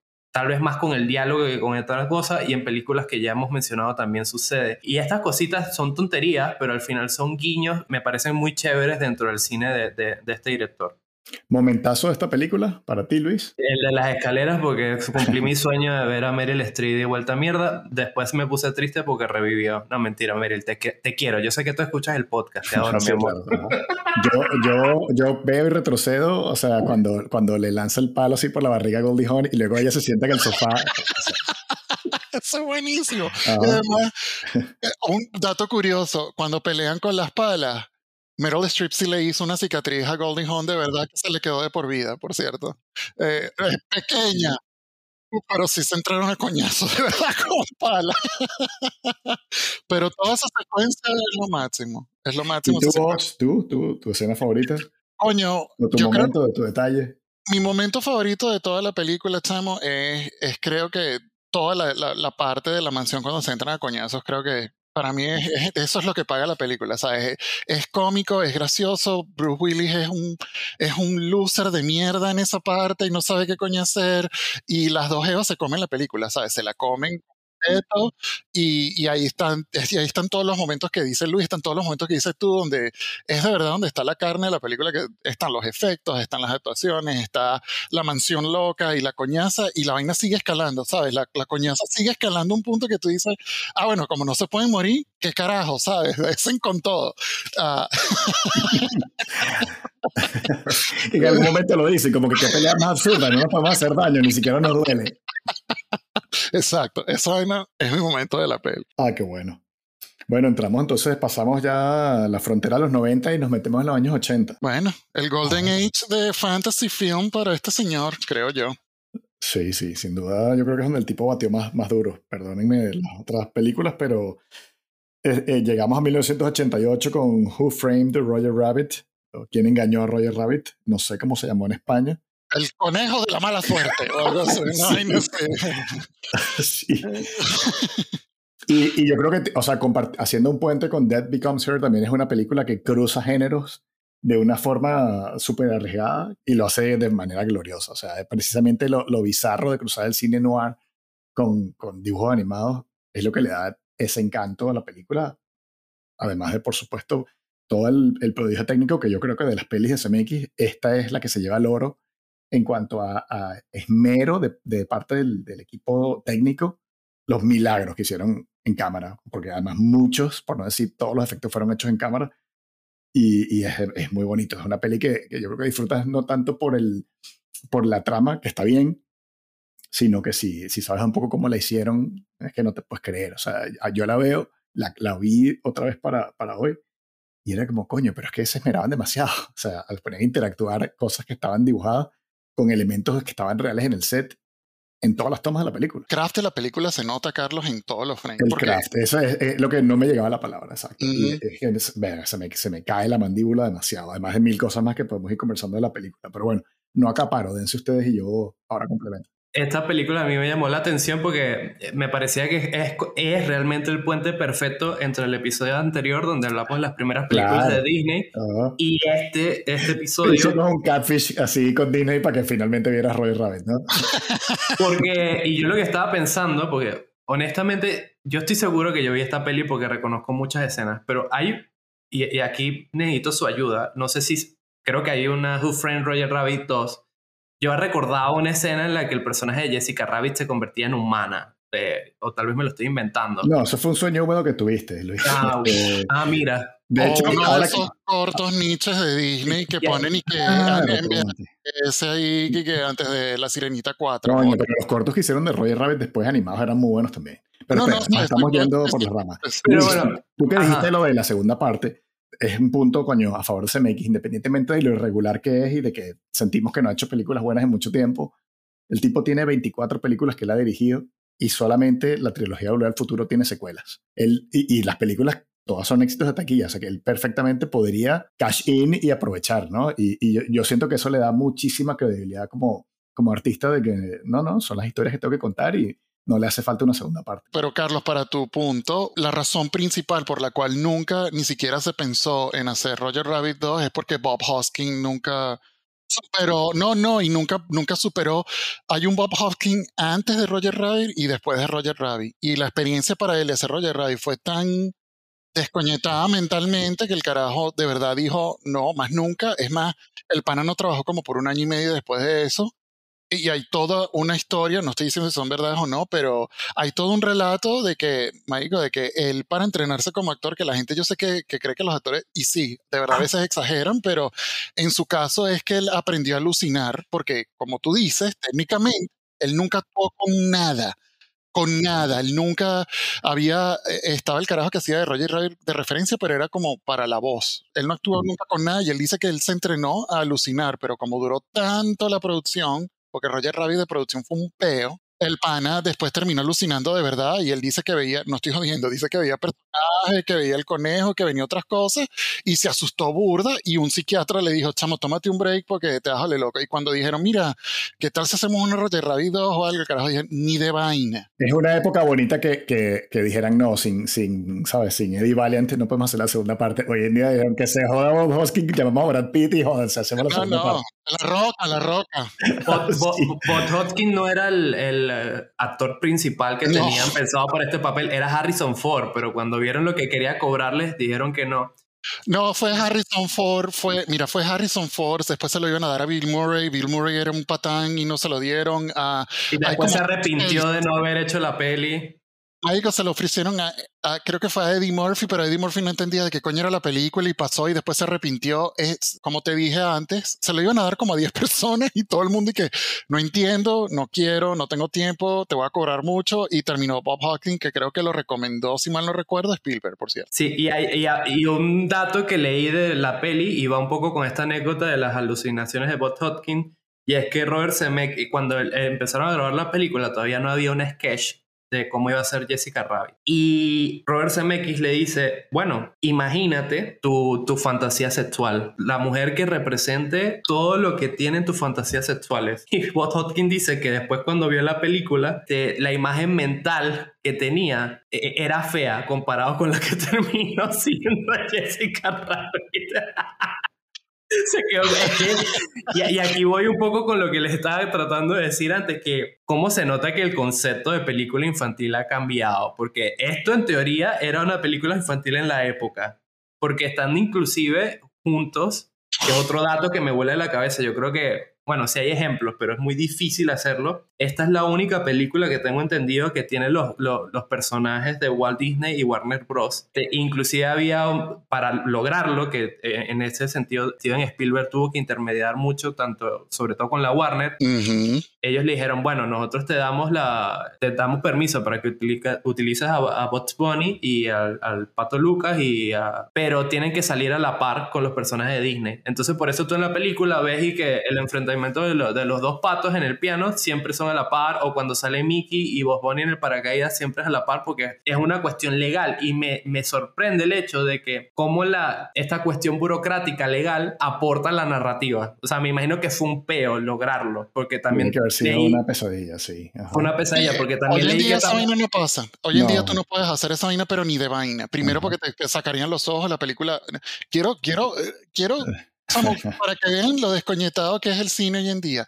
Esta película iba a costar 50 millones cuando ellos la presentaron a los estudios. Los estudios en esa época además era como si era, no sé. Es el animado, era, era la película animada más caro, más cara de la historia. ¿Ok? Y los estudios, que creo que fue, no sé quién coño fue el que hizo Roger Ray, no sé si es no puede Disney, es Disney, esto es Disney, esto es Disney. Buena Vista, es Buena Vista, exacto, que es bajo Disney. Buena Vista era. Y el carajo, el, que lo volvieron a poner de CEO ahorita, eh, de Disney dijo, eso es demasiada plata, no. Después volvieron con una vaina de 30 millones, la aprobaron, igualito la película se fue sobre budget, sobre tiempo, 20 millones y más de 20 millones. La película terminó costando como 56 millones, pero obviamente hizo un cojonal de plata. Pero es para que veas lo descoñetado que era que, y todo eso. Y esta película, Robert Zemeckis es un huevo, la hizo y todo, pero la película, la película la salva financieramente porque tenía a Steven Spielberg y a Kathleen Kennedy, que todo el mundo la odia, de productores. Porque si no, chamo, esta película se iba para como cinco veces y que, Mike, esto está costando demasiado real para esta vaina porque esta vaina es una locura. Y no, ahí está, y salió y... Es un milagro. Es que, es que yo, lo, lo hablamos antes de empezar a grabar. O sea, yo muchas veces, depende del día que me preguntes, yo te digo, no, Volver al Futuro es mi peli favorita de SMX, pero ahorita que las vi, ¿sabes? Seguidas estos últimos días, conecté demasiado con esta película por todo esto que estamos hablando. O sea, es que es una película que, que no debería existir. Eh, o sea, es, un tesoro, realmente. Y, y, un tesoro en muchas capas, porque, por ejemplo, no hemos mencionado el trabajo de Richard Williams. Yo siento que Roger Rabbit debería ser una película que, que sea codirigida por CMX, porque Richard Williams hizo la dirección de animación, que es pues la, la, otra mitad de la película. Y Richard Williams, que lo hemos mencionado aquí en el podcast cuando hablamos de películas eh, infantiles, es un tipo que él era tan perfeccionista en su arte que, por ejemplo, en animación hace falta 12 cuadros distintos por segundo para que se vea el efecto de animación. Pero eh, Richard Williams decía, no, no, no, para que fluya igual que lo que está filmado por la cámara con los actores, tenemos que ir a 24 cuadros por segundo. Entonces, en, en en rápido significaba que tenían que trabajar el doble en todo lo que hubiese animado en la película. Y, no solo el doble a nivel de, de, dibujo, sino que el tipo le metía efectos de sombra, efectos de luces a, lo, a la, el traje de cuando sale Jessica Rabbit la primera vez, el traje de, de lentejuelas que tiene, dice, pero ¿cómo coño animaron esto, sabes? Y eso fue un peo, Carlos. Eso fue un peo. Eso es un, un, truco de que le abrieron, de que luz, el celuloide con, con un poco de luces, pasé la, la secuencia, pasé la, las lentejuelas la vaina. La vaina es una locura cómo hicieron ese vestido. Sí, y hablando un poco de la escala de la película, y, y, yo estoy de acuerdo con lo que dice Carlos, esta película es un milagro y por eso para mí es la mejor película de Robert Zemeckis Y es que para poder hacer toda la, la, parte animada de la película, que llega un momento en el que se apodera completamente del film, sobre todo en el tercer acto de la película, hicieron falta 326 animadores y se calcula, que esto es una estimación que hizo justamente Richard Williams, 82.080 frames de animación. Les tengo un dato bien simpático de la animación de la película. Yo conozco a uno de los animadores de Roger Rabbit. Qué fino. Echa el cuento. Este podcast existe justamente para que tú sueltes estas anécdotas. No, sí. Hace, hace años aquí en España dirigíamos una revista de corte de entretenimiento. Pues me llegó el dato de que Raúl García iba a estar en Madrid. Raúl García es un animador que él tiene un estudio en Andalucía que hace películas animadas que si el lince perdido y unas películas que solamente se conocen en España. Pero Raúl García es un tipo que tiene todos los años de la vida trabajando en animación. Él trabajó, por ejemplo, en la época dorada de Disney de los 90, que sí, en Beauty and the Beast y La Sirenita y todo eso. Y toda su carrera comenzó porque cuando él era incluso menor de edad, eh, Hanna Barbera tenía un estudio de animación en Madrid, porque en esa época, en la, en la dictadura de Franco, trabajar en España era como la mano de obra barata del mundo, ¿sabes? Por cómo estaba deprimido el país. Entonces, él que no, él no me lo contó. No sé por qué llegó, pero él era un niño cuando llegó a trabajar en el estudio Hanna Barbera en Madrid y se enamoró de la animación y él, de hecho, trabajó en, casi que en los Picapiedras. Y de ahí fue, empatando proyectos y, trabajando para distintos estudios. Él, básicamente ha trabajado para todas las casas que hacen animación grandes. Él, tiene, eh, digamos que experiencia en eso. Entonces, él se había leído el, libro de quién censuró a Roger Rabbit, que eh, podemos hablar de eso si quieren también, y entonces él, me contó que estaba a punto de, abordar un avión de Madrid a Los Ángeles y vio las noticias que Spielberg había comprado los derechos de la, de la novela. Y el tipo básicamente, cuando aterrizó en Los Ángeles, deshizo todos los planes que tenía para lo que él estaba viajando y se apersonó a donde fuesen las oficinas de, la producción de Roger Rabbit y se puso a la orden y dijo, yo quiero trabajar en esta película, no me importa la paga, necesito trabajar aquí. Y por eso él, él, trabajó en esa película, consiguió el trabajo. Esta anécdota que me parece genial es increíble porque marca un poco la historia de la relación entre Zemeckis y Spielberg. Spielberg ya era un director bastante consagrado cuando Zemeckis se, se, graduó de la escuela de cine en Los Ángeles y él grabó un corto y el man agarró, fue a las oficinas de Steven Spielberg, casi pasó de largo de la secretaria. Le tocó la puerta a Spielberg, entró y le dijo, necesito que veas esto porque yo necesito trabajar contigo. y Spielberg vio el corto y dijo, ok, tú tienes talento. Y a partir de ese momento, Spielberg se convirtió en el padrino de Robert Zemeckis. Entonces ya veo que la fórmula con Spielberg es ir al, despacho sin tocar la puerta, pasar y ya entrar y decirle... Primero necesitas un DeLorean para ir a tocarle la puerta en los 80, ¿sabes? No ahorita para tu conocimiento, Luis, yo creo que la gente no tiene ni idea de cuántas vainas pasan por Spielberg que se producen en todo nivel. En todo nivel. El show de televisión, hoy en día también. La cantidad de vainas que pasa por Spielberg es obscena. Yo me atrevería a decir que 30% de lo que produce Hollywood pasa de alguna manera u otra por las manos de Steven Spielberg. Así sea como que él leyó el guion y dijo, no, no quiero hacer esta vaina. Pero como productor, Steven Spielberg tiene que joder crédito. Por, algo se le conoce como el rey Midas de Hollywood. Una de las cosas también de Roger Rabbit, para regresar un poco a la película, que a mí me impresiona, y Luis creo que tiene que ver con lo que tú estabas diciendo, es la tonalidad de vainas de adultos que tiene esa película. Esa película es una película infantil, entre comillas. Y eso es parte de lo que siempre se habla aquí y y hemos hablado de que, claro, cuando tú eres un chamo, tú ves la película y ves un bebé fumándose un tabaco que le pega una nalgada a una secretaria y le dice que, sabes, que tengo el pipicito de un bebé, pero tengo el queso de un hombre de 50 años. Es básicamente lo que dice el carajo y tú dices, oh, ja, pero cuando lo ves ahorita tú dices, ok, esto es otro pedo totalmente. Yo, yo, siento que la, la, única manera de justificar que esto es una película infantil es porque se diseñó, se creó, se produjo y, y se estrenó es para provocarle las primeras erecciones a los niños. Eso, lo he dicho varias veces, sí, eso lo he dicho varias veces. No, pero este ¿usted se ha leído la novela? No, yo nunca me he leído la novela. Porque ah, yo, o sea, a mí no me gusta nada, pero obviamente tiene la idea, pues entonces eso no se le puede quitar el mérito, ¿no? Pero en la novela de, de Gary Wolf, de quien censuró Roger Rabbit, comienza que, que a Roger lo matan. Es una, el, el, libro es muchísimo más adulto. De hecho, el libro es, un, es casi que un, un policial negro hardcore con la gracia de que obviamente esos personajes son del mundo de la... Lo que pasa es que en el libro son de las tiras cómicas, como del periódico, y cuando ellos hablan, salen las burbujitas de diálogo. Entonces, claro, si hubiesen hecho la película la adaptación más fiel al libro, habrían pasado dos cosas. Primero, visualmente creo que habría sido como demasiado sobrecargada, había sido una apuesta completamente distinta el pedo de los diálogos, así, las burbujas hablando. Y, y, siento entonces que exactamente que no ibas a poder, o sea, si el presupuesto era tan caro y le ibas a poner un rated R, ibas a, a, a cortar los ingresos de taquilla de esa manera, pues había que, que, buscar la forma de abrir el abanico y que entrara más gente al, al cine. Pero yo celebro demasiado los riesgos que tomaron, porque efectivamente yo la veía hay que tener igual una mente un poco abierta para disfrutar esta peli porque es demasiado infantil en unas partes y demasiado dark en otras, ¿no? Ustedes hablan de, de las, de la, ¿cómo que dijo Luis? De las primeras elecciones, pero hay un componente de pesadilla con los ojos de George Doom al final de la película importante también.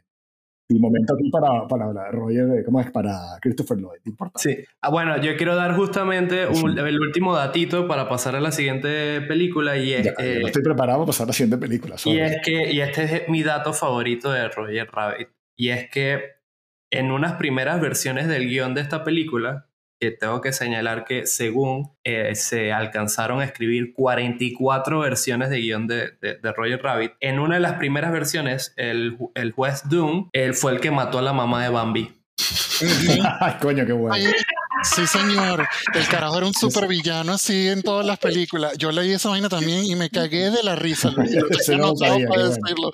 Sí, sí, que supuestamente es él. Y, y para hablar de ese personaje un pelo más, cosas también que descubrí que no sabía, es que Christopher Lloyd es, chamo, sin, sin joder, es uno de los personajes más aterradores que yo recuerdo de mi infancia. Sorry. Llano de Roger Rabbit es cagante, es horrible. Eh, no sé, también obviamente que como tiene esa especie de Hitleresque o de Hitler en él, es jodido. Pero para, me cagué de la risa cuando descubrí uno que aparentemente el gran Tim Curry había hecho este, audiciones para la vaina y los carajos encontraron a Tim Curry muy cagante. Ajá. Ok, así que. No, too much, too much. Quiero que se imaginen eso. Ya este carajo, como tal, Christopher Lloyd es aterrador. Aparentemente, es que, era el triple de aterrador. Mira, y... eh, eh, Christopher Lloyd, porque claro, eh, okay, todo el mundo conoce a Doc Brown y tal, y lo encantador que es, ¿no? Pero Luis, yo no sé si tú sabes que entre esas películas, eh, Spielberg hizo una serie para televisión que se llamaba Amazing Stories, que eran cuentos. Uh -huh cortos, o sea, eran episodios cortos de ficción como de Twilight Zone, pero, pero el, el, tono podía cambiar de un episodio a otro, no eran, no eran dark necesariamente. Y CMX se lanza uno con Christopher Lloyd, que te acuerdas que era un profesor que le cortan la cabeza. Mm -hmm. el, el, tipo también era aterrador de esa película. Sí, sí, sí, es arrechísimo. Pero y... miren, por favor, no podemos hablar, de, o sea, pasar de Roger Rabbit sin hablar de The Deep, que realmente es la parte más jodida de toda la película. O sea, si hablábamos en el episodio anterior de Disney y los traumas infantiles, chamo, la derretida de zapatico en Roger Rabbit. Es horrible, es horrible, estoy de acuerdo. Y es una parte, parte es el zapatico como sufre y el goce del otro coño de madre viéndolo derretirse. Es horrible, es, es serio, es burda de coño de madre, es toda esa parte. Por ahí leí un datito que explicaba que qué es lo que, que cuál es la fórmula del, del, líquido ese, ¿no? Y al final son puros elementos que se utilizaban para borrar eh, la, las tiras cómicas cuando sí. se, se, proyectaban en el cine. Pero sí, esa escena es particularmente perturbadora. Obviamente podríamos pasarnos todo el día hablando de Roger Rabbit y casi que los invito a que más adelante hagamos un episodio nada más que de esta película porque es que tiene demasiados detalles para conversarla es súper watchable en el sentido de que tú, ok, la puedes ver del principio a fin, chévere, pero también puedes ver cualquier escena separado y, esa escena ya es un clásico. Es esas pelis que tienen muchas escenas memorables. Pero yo quería preguntarle a Luis en el contexto de, de haber redescubierto las pelis de Disney hace poco. ¿Qué te pareció todos lo, los cameos de, de Dumbo y de la gente de fantasía y todo esto? No, me, me, parecía divertido, pero eh, en el momento en que vi a Dumbo fue como que me empecé a preguntar y que, ya va, esto es una película de Disney y, y, respondí sí. Seguía viendo la película y de repente vi los personajes de la Warner y que mi, mi, siguiente pregunta, y repito, estas son cuestiones de gente que ya se interesa por la parte, por el craft del, del cine, ¿no? Y pero ¿cómo lograron esto? Y ahí fue como que me metí en un hueco y, y, y por eso estoy de acuerdo. Está, sí, está por eso. Wood, está Woody Woodpecker, están los, los de Tex Avery también. Está todo el mundo, weón. Sí. En ese momento uno como carajito lo que hacía era regocijar de Yo que creo que el único ejemplo moderno de, de una de esa cuestión de derechos de autor que hay presente es cuando Sony le, le cedió a Marvel un poco el personaje de Spider-Man y, y, no aplica del todo porque es que no, no, no, no, tiene como ese balance que hay en esta película. O sea, me parece que es un milagro increíble. Ah, hazme caso y vete la eh, Chip and Dale Rescue Rangers que hicieron los de Lonely Island, que ellos con buena mano consiguieron meter un poco de, personajes de otras casas también en esa película y sale, por ejemplo, Sonic the Hedgehog, ¿sabes? Y, gente que no tiene nada que ver con Disney lo hicieron simpático. De hecho, es una peli que, que fue muy comparada con Roger Rabbit por la mezcla de gente con, con animación. Pero, pero ahí te la dejo. Pues si algún día te provoca así un dominguero lanzarte una light, te vas a, te vas a reír. A cuestiones de derechos de autor, ¿no? antes de cambiar, yo creo, y, y, yo odio esta película, pero la tengo que nombrar, es que creo que lo más cercano que se le viene a Roger Rabbit es la vaina esta de Ready, Ready Player One que mezclaron, mm, que metieron un poco de nostalgia y de Nintendo con Sega, con vaina, con Disney, con que hay tantos que ni siquiera sabes discernir porque la vaina es un es demasiado pesada para entender y está Back to the Future, obviamente, están todas las películas de SMX, creo, eh, metidas en eso, está todo, todo el universo que hemos conocido está ahí en Ready Player One, todo, todo. Todo. Bueno, eh, vamos a lanzarnos un viaje al futuro o al pasado. Claro, es que este probablemente es la mejor película de CMX si nos ponemos objetivos, ¿no? Yo, siento que es importante aclarar, eh, no vamos a hablar sino de esta película porque ya esto es un clásico y todo el mundo se lo sabe de memoria, inclusive sin verlo, pero yo siento que haciendo este repaso, lo que más me gustó, bueno, una de las cosas que más me gustó es como ese concepto de trilogía cerrado casi de, desde su concepción, ¿no? Entiendo que hubo un periodo bastante largo entre la primera y la segunda, pero en la primera ya estaba como ese Highlander que iba a conectar las siguientes, ¿no? Y la, la segunda se estrenó, y la tercera se estrenaron back to back, 1989 y 1990. Y ese, esa cuestión me, me resultó refrescante, pues considerando cómo se graban las trilogías ahora, que es casi como cinco años entre parte y parte y pasan cagadas y, y al final no se, puede, no se puede consagrar como la visión de la historia que tienen, ¿no? Depende, porque no, hay, hay trilogías que se grabaron todas completas como El Señor de los Anillos que se grabó un solo coñazo, ¿sabes? Sí. Creo que depende, pero sí, sí pasa de todo. Como hace 20 años. bueno, pero no diciendo pues que coño. Pero bueno, este, sí, yo sí creo que esta es considerada y es el consagre de... Sin Back to the Future, ninguna de las películas que estamos hablando hubiesen ocurrido, porque creo que es lo que explotó la genialidad de este carajo. Este, es curioso porque esta peli, antes de esta peli, bueno, estaba la anterior, la que tiene con Michael Douglas, el, eh, Robert Zemeckis tenía un poco esta, y el guionista de esta peli, tenía esta fama de ser guionistas como muy buenos, con ideas geniales, pero que de alguna manera no se trasladaban a éxitos de taquilla. Y como que esta, esta fama, esta reputación los persiguió justamente hasta volver al futuro donde ya por fin la originalidad de sus premisas, la cuestión técnica, las novedades técnicas y el éxito en taquilla por fin se consagraron casi en uno solo. Coño, y es que también, sorry, la película Samuel, es que la película es típico, así como dicen los gringos, que es un trueno en una botella o un rayo en una botella. Es que la película salió en el momento perfecto, tiene el cast perfecto, tiene el guion perfecto, tiene la música perfecta. No hemos hablado de Alan Silvestri. Alan Silvestri, sí, qué fuerte. Alan Silvestri es, un, es el compositor preferido de Robert Zemeckis, es el que lo ha hecho. Y Alan Silvestri es un huevo, es increíble. El score de esta película es tanto igual que no hablamos de la música de Roger Rabbit, pero eh, son, son increíbles. O sea, hasta en esa parte es increíble. Y Back to the Future es tan particularmente perfecta, hasta como una trilogía con todos sus defectos, que, mágico, hasta, hasta la atracción del puto parque de Universal Studios era genial. Era genial, era genial hasta como...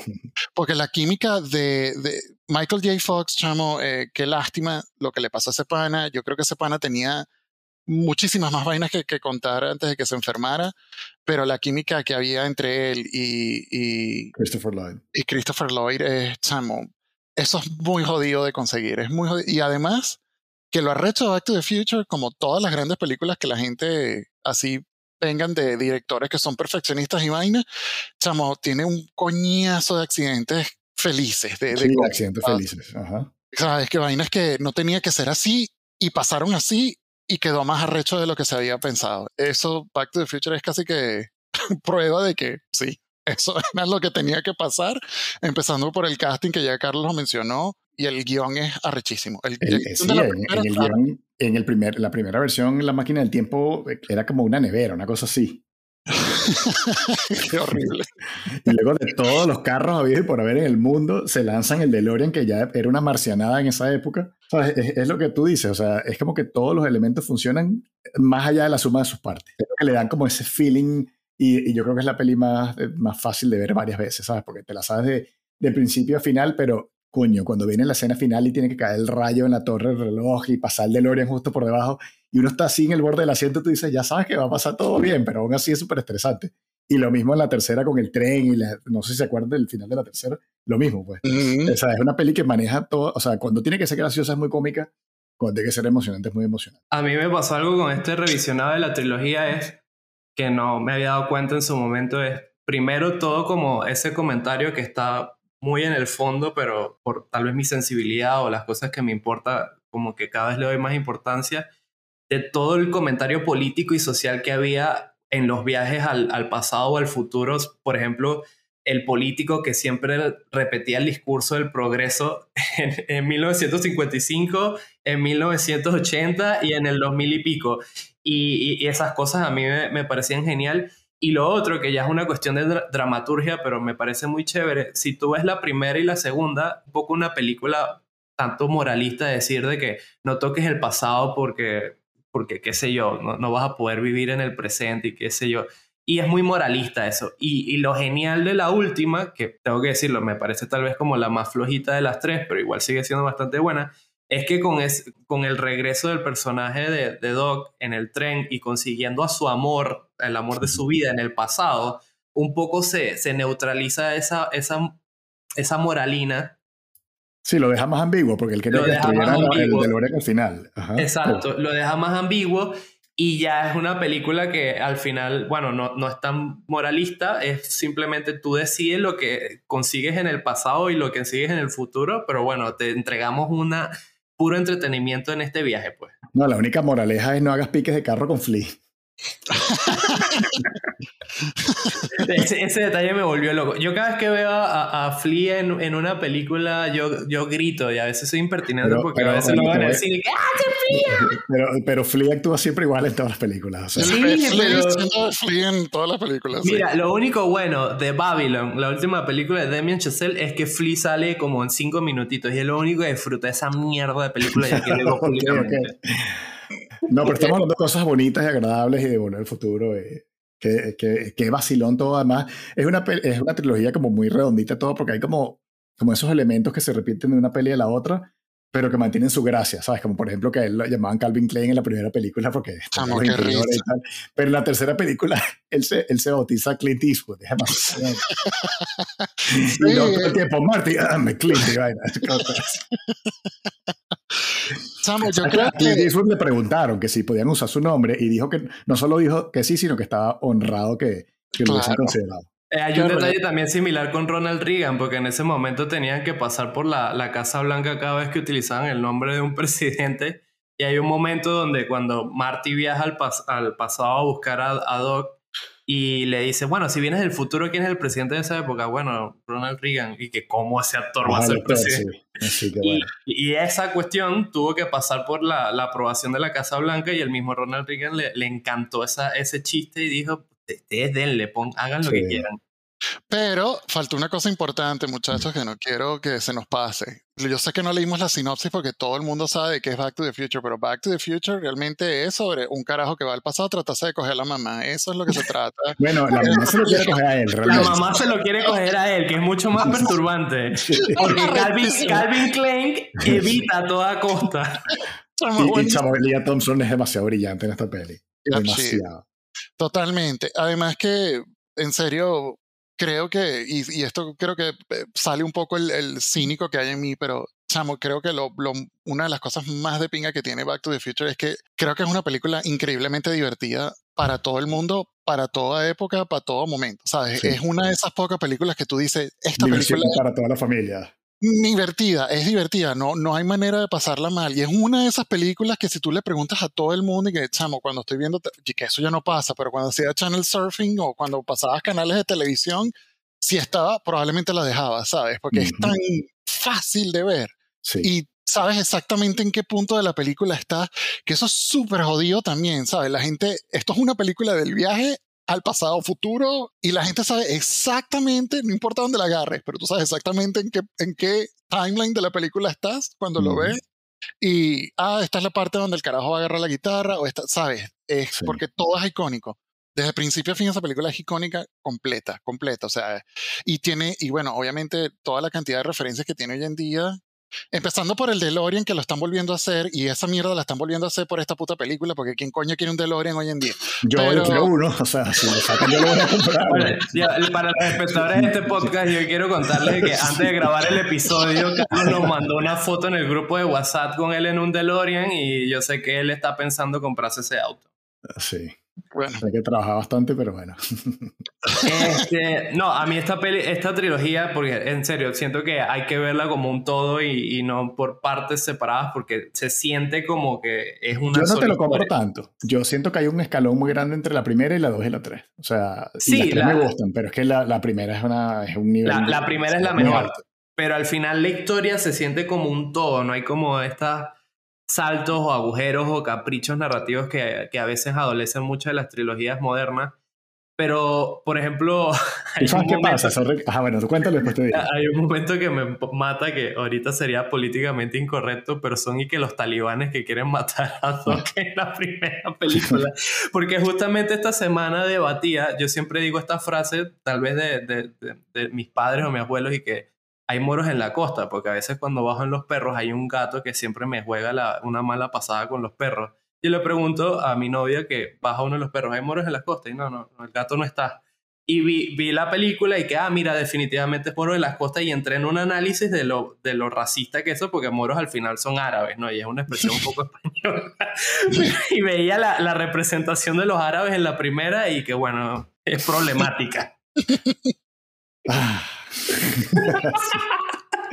No, está bien, está bien, lo entiendo, está bien. O sea que depende también de cuando uno la vio. Y esto no lo hemos mencionado, pero muchas de estas pelis las vimos en el cine originalmente y ver Back to the Future con, no sé, 7, 8 años, eh, o sea, era una vaina. O sea, tu vida estaba apenas comenzando y veías una cosa así, es que no te puedes creer lo que acaba de pasar, ¿no? Y tal vez yo le tengo como que ese, ese resentimiento a Back to the Future 2, pues yo pasé demasiadas horas perdidas de, de, de mi, de mi infancia tratando de imaginar cómo hacer una hoverboard. De color rosa o Barbie. Y- sí, claro. Pero, además, además, Luis, en esa época, o sea, no había redes ni nada, como ya lo he dicho, pero había rumores. Entonces, se rumoreaba que habían descubierto la tecnología para hacer un hoverboard. Oh, te acordarás de esta vaina. Pero que había un, un poco de asociaciones de padres que, que lo prohibían porque era muy peligroso. Sí, sí, había todo, todo un peo de chismes de carajitos alrededor del, porque el futuro venía, ¿sabes? No importa. Y además que en los 80, el 2000 se veía eterno. Ah, eso, porque, no sé, ahorita como que, que la- el tiempo se mide distinto porque estamos tan conectados que ya, ¿sabes? La gente habla de 40 años y se siente que esa vaina va a pasar mañana. Pero no sé, en los 80 también por la idea, por, por, por, por la edad que teníamos y todo, y por la generación de padres que teníamos, sí, ¿sabes? El futuro era ya, y, todo el mundo veía un futuro así, con carros que volaban y microondas que hacían comida gigante, y que al final con nada de esa vaina ¿no? pasó. Pero lo que me da risa es que han pasado que 40 años de esta película y todavía ah, hay gente tratando de hacer puto hoverboard que Yes. Entre ellos, Nike, Carlos. Por favor, no Na- se rinden, sí. Nike sacó los putos zapatos que cuestan como 500 dólares que se prenden y, la vaina se agotó en segundos porque me imagino que un poco de nerdos se lo compraron y y yo, yo quería también, pero no me iba a gastar mil dólares en unos zapatos. Estabas demasiado ocupado mapeando las estrellas con el setting. Pero, pero obviamente, sí, chamo. La, mira, esta película es tan impactante para Carlos y para mí que, para que tengas una idea, Luis, la entrada del puto cine cuando Carlos y yo fuimos a ver Back to the Future era un ticket de feria, weón. Sí, eso, ajá. ¿Ok? Que te lo picaban por la mitad y te daban la otra mitad. No sé para qué coño. No entendí nunca para qué te hacían esa vaina, porque qué Por si tenías que salir y volver a entrar. pero la vaina en un papel rosado, weón, con un número en rojo y que, que 1476, ¿sabes? No, la vaina no decía absolutamente nada, no decía mi película, nada, Nada. era un ticket de feria. Mm. Pero sí, obviamente también eso influye bastante porque, again, todo el peo de, de- de ver películas con mi papá y toda esa vaina, todo eso empieza ahí y, y la película de paso que era excelente.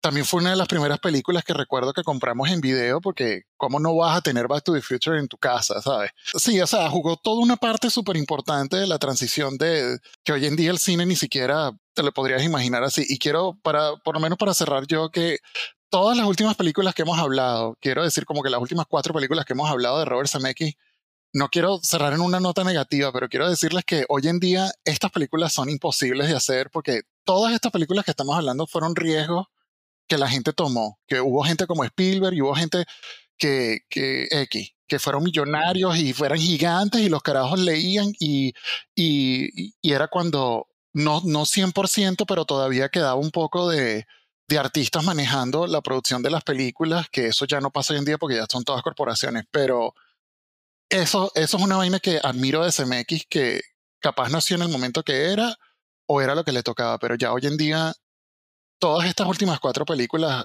más nunca se va a hacer una película como Roger Rabbit, es imposible. Es imposible que alguien tome ese riesgo y diga, sí, no sabemos si va a ser dinero o no y tal. Roger Rabbit fue un súper éxito de taquilla, un súper exitazo de taquilla, pero no, es muy difícil que una vaina como esa pase o con Back to the Future o alguien o alguien tome riesgos tan grandes para hacer películas como esta en, en, un futuro cercano. ¿Tus conclusiones de este repaso de CMX, Carlos? Yo siento que es una carrera muy regular y siento que, que él, fue eh, ¿cómo es? lo sedujo el lado oscuro de la animación de motion capture, que no, no siento que se recupera del todo. Pero en el movie database se anuncia que él está por dirigir dos pelis, una que se llama The King que es sobre el rey Kamehameha de Hawái, no dicen más descripciones, o sea, no, no menciona más nada, y otro que se llama Here, que es todo en un cuarto y que es a lo largo de muchas décadas y toda la gente que pasa por ese cuarto. Entonces, me, gustaría pensar como que él está, eso, siguiendo hacia adelante y no quedándose estancado. Suenan como proyectos que pueden irse o a un lado muy bueno o a un lado muy malo, pero, pero va un poco acorde la línea de este tipo tenía todo para él que sentarse en los laureles y repetir su éxito y se ha reinventado y ha, trabajado con distintos géneros y, distintos registros y unas pelis más infantiles, otras más adultas. Me parece súper respetable. Y, y, sí, o sea, si hubiésemos hecho este podcast hace 20 años, te diría, este es uno de los cinco mejores directores de Estados Unidos activos. Hoy en día no estaría tan alto en la lista, pero, pero sin duda CMX es un tipo, coño, al que agradecerle demasiado entretenimiento y demasiadas clases de cine que nos da. Yo siento que eh, CMX es un director valiente y que toma muchos riesgos a la hora de su, su, película y yo siento que uno como espectador también toma muchos riesgos a la hora de ver sus películas porque no sabes qué te vas a esperar. Pueden ser obras geniales como la trilogía de Volver al Futuro, Who Framed Roger Rabbit, este, Contact o qué sé yo, o pueden ser mierdas como las que ha hecho últimamente, pero eh, me parece que es uno de los grandes directores de, de, finales de, de, siglo pasado y comienzos de este. Y sin duda fue un repaso muy disfrutable y descubrir estas películas que no conocía también fue maravilloso y nada, les agradezco haber postulado su nombre para, para, para este episodio. Yo quiero recordarle a nuestra audiencia de que estamos disponibles en todas las redes sociales, estamos en Facebook, en Twitter, en Instagram y en TikTok. También quiero recordarles que estamos disponibles en sus plataformas de podcast favoritas y también en nuestro canal de YouTube. Se pueden suscribir y le pueden dar a la campanita para que no se pierdan el anuncio de los nuevos episodios. Y sin más nadie que decir, ya saben, en el cine no se habla, pero en este podcast sí. You had plenty money 1922.